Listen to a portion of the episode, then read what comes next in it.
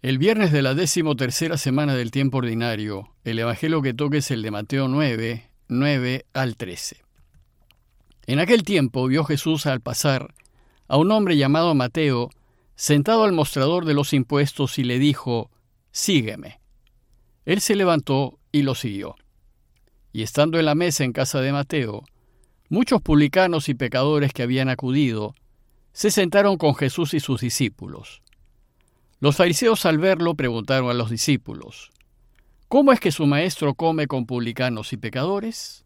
Jesús lo oyó y dijo, No tienen necesidad de médico los sanos, sino los enfermos.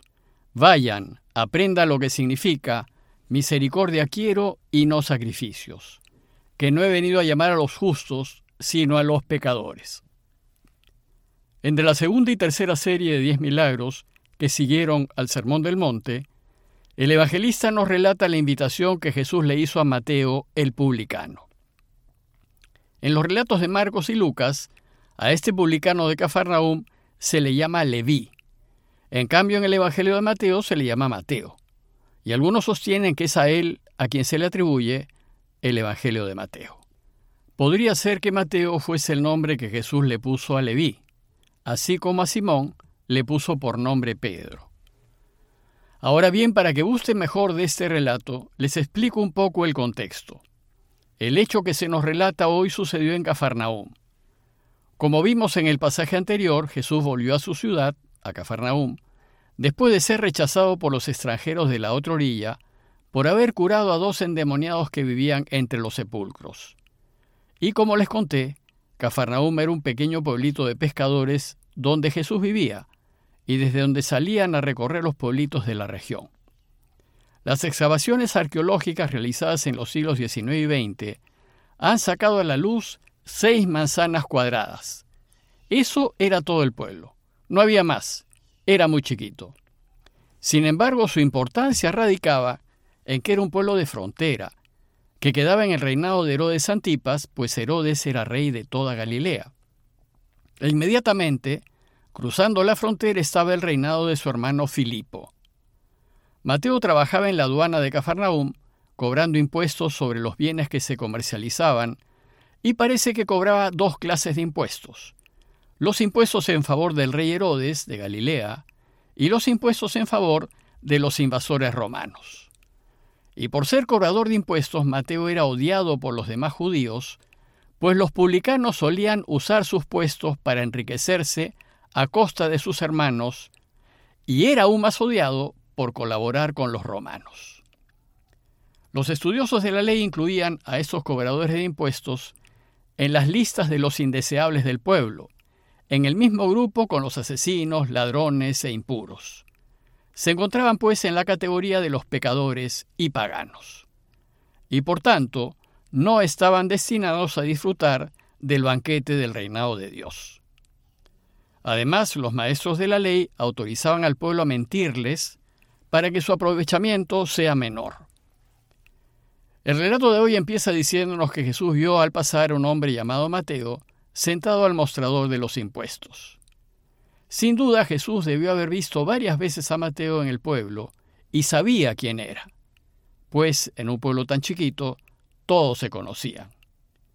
Y por su parte Mateo no solo lo debió haber visto, sino que seguramente escuchó sus enseñanzas a orillas del mar y fue testigo de algunos de sus milagros, como por ejemplo la curación del paralítico del pasaje inmediatamente anterior. Podemos suponer entonces que de ver actuar a Jesús y de oír su mensaje, Mateo debió haber quedado totalmente tocado. Y podemos imaginar que esto lo debió llevar a cuestionar su vida. ¿Valía la pena vivir su vida como le estaba viviendo? ¿Qué sentido tenía hacer lo que estaba haciendo? ¿Acaso era posible vivir de la manera que propone Jesús?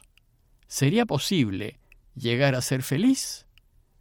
Estas son preguntas que deberíamos constantemente hacernos, pues si no somos felices, deberíamos cuestionar nuestras vidas y la forma como las estamos viviendo, ya que es posible ser felices en este mundo. Bueno, pues lo cierto es que Mateo debió haber estado interiormente movido. Tal vez se entusiasmó con el grupo de Jesús y se imaginó a su lado formando parte de sus discípulos, y pensar en hacer las cosas de Dios le fue preparando el corazón. Pero eso era solo un sueño, porque él era un excluido, un marginado, un despreciable pecador, un publicano que solo se podía juntar con otros publicanos y pecadores como él. Pero entonces cuando Mateo tuvo preparado el corazón, Jesús pasó cerca de él, lo llamó y le dijo, Sígueme. Mateo ya estaba listo, y solo una palabra fue necesaria, Sígueme, y eso bastó. Y nos dice el texto que Mateo, sin dudarlo un instante, se levantó y lo siguió. Nosotros deberíamos también preguntarnos cuántas veces el Señor ha pasado a nuestro lado, cuántas veces han pasado los pequeños y los pobres con los que Él se identifica, y cuántas veces nos ha llamado y nos ha dicho, sígueme, ayúdame. Pero, como no nos hemos cuestionado la vida que llevamos, no hemos tenido el coraje de levantarnos y ponernos a caminar tras Él. Mateo sí lo hizo, y su alegría debió haber sido incontenible, pues jamás imaginó que podía ser invitado por el Señor. Y entonces, una vez que se vio invitado, ¿qué hizo? Pues profundamente consolado y lleno de alegría, preparó una gran fiesta en su casa. Había que celebrar la invitación que le había hecho el Señor.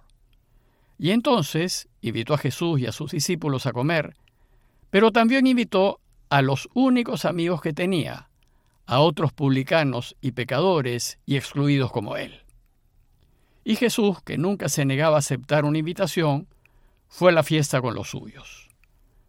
Nos dice el relato que estando en la mesa, en casa de Mateo, muchos publicanos y pecadores que habían acudido se sentaron con Jesús y sus discípulos. A Jesús y a los suyos no les importó si quedaban impuros o contaminados por juntarse con pecadores. Más bien podemos imaginar que la alegría del grupo fue general.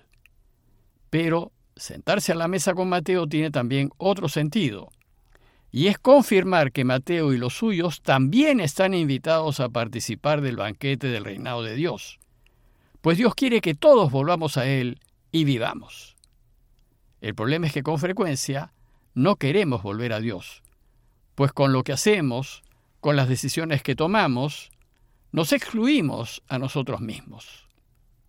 Sin embargo, cuando elegimos seguir a Jesús y vivir como Él quiere, no faltan las críticas. Parece que un grupo de fariseos había seguido a Jesús y los suyos de lejos para ver qué hacían. Y dice el texto que esos fariseos, al verlo, preguntaron a los discípulos, ¿Cómo es que su maestro come con publicanos y pecadores? ¿Cuál era el problema de los fariseos? Los fariseos defendían con orgullo ser observantes de todo lo que mandaba la ley, y ellos estaban convencidos de que si cumplían toda la ley, Dios iba a poder reinar. Y la ley claramente decía que un hombre de Dios no podía juntarse con pecadores.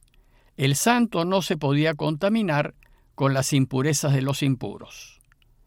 Entonces los fariseos le dicen a los discípulos, pues no se atrevieron a decírselo directamente a Jesús. Si tu maestro Jesús es un hombre de Dios, ¿cómo es que come con publicanos y pecadores? Si come con ellos, no debe ser tan santo como dicen que es. Resulta que Jesús escuchó la crítica que hacían los fariseos y dijo en voz alta, No tienen necesidad de médicos los sanos, sino los enfermos. Jesús ha venido a curar a Israel, a perdonar los pecados de todos los que quieran ser perdonados y a reintegrar a todos en la gran familia de Dios. Y luego les dijo, vayan y aprendan lo que significa. Esta expresión, vayan y aprendan lo que significa, era una expresión típica de los maestros cuando querían que sus discípulos prestasen atención a algo muy importante. Y por medio de esta expresión, les está diciendo, ustedes se llaman maestros de la ley, pero no la conocen ni la entienden. Y entonces les citó al profeta Oseas 6:6 que dice, Misericordia quiero y no sacrificios. Tenemos que aprender que lo que a Dios le interesa es la compasión y el perdón. A Él no le interesan los sacrificios, ni las mandas, ni los votos, ni las promesas costosas.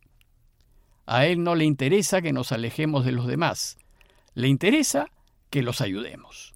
Y que en lugar de ofrecerle sacrificios, penitencias y mandas, tendamos una mano al necesitado, perdonemos al que nos ha hecho daño, ayudemos y acojamos a todos. Esto es lo que Él quiere, y esto es lo que deberíamos hacer para complacerlo. El relato concluye con una frase muy dura. No he venido a llamar a los justos, sino a los pecadores.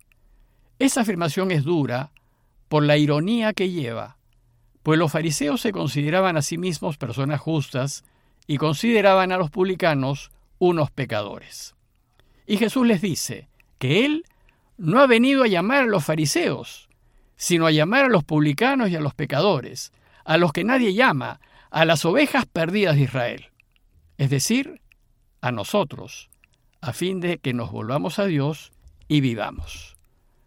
A manera de conclusión, los invito a reflexionar en dos puntos. Primero, pongámonos en el lugar del pecador Mateo y reflexionemos en cómo Jesús ha venido pasando al lado nuestro y cómo a través de su palabra y de las personas con las que nos hemos encontrado, nos ha venido tocando el corazón. Bueno, pues, ¿qué hemos hecho al respecto? ¿Nos hemos acercado a escucharlo? ¿Nos ha interesado estar cerca de él? ¿Nos hemos preocupado por conocerlo más y por conocer más su camino? Y segundo, ¿hemos prestado atención a lo que nos dice? ¿Hemos escuchado que a nosotros también nos dice, sígueme? Es decir, ¿nos hemos dado cuenta de cómo nos invita a elegir lo que le agrada y a vivir siempre en la luz de la verdad y de la justicia? Pidámosle pues no ser sordos a su llamado, sino a bien estar dispuestos y listos para seguirlo en todo momento. Parroquia de Fátima, Miraflores, Lima.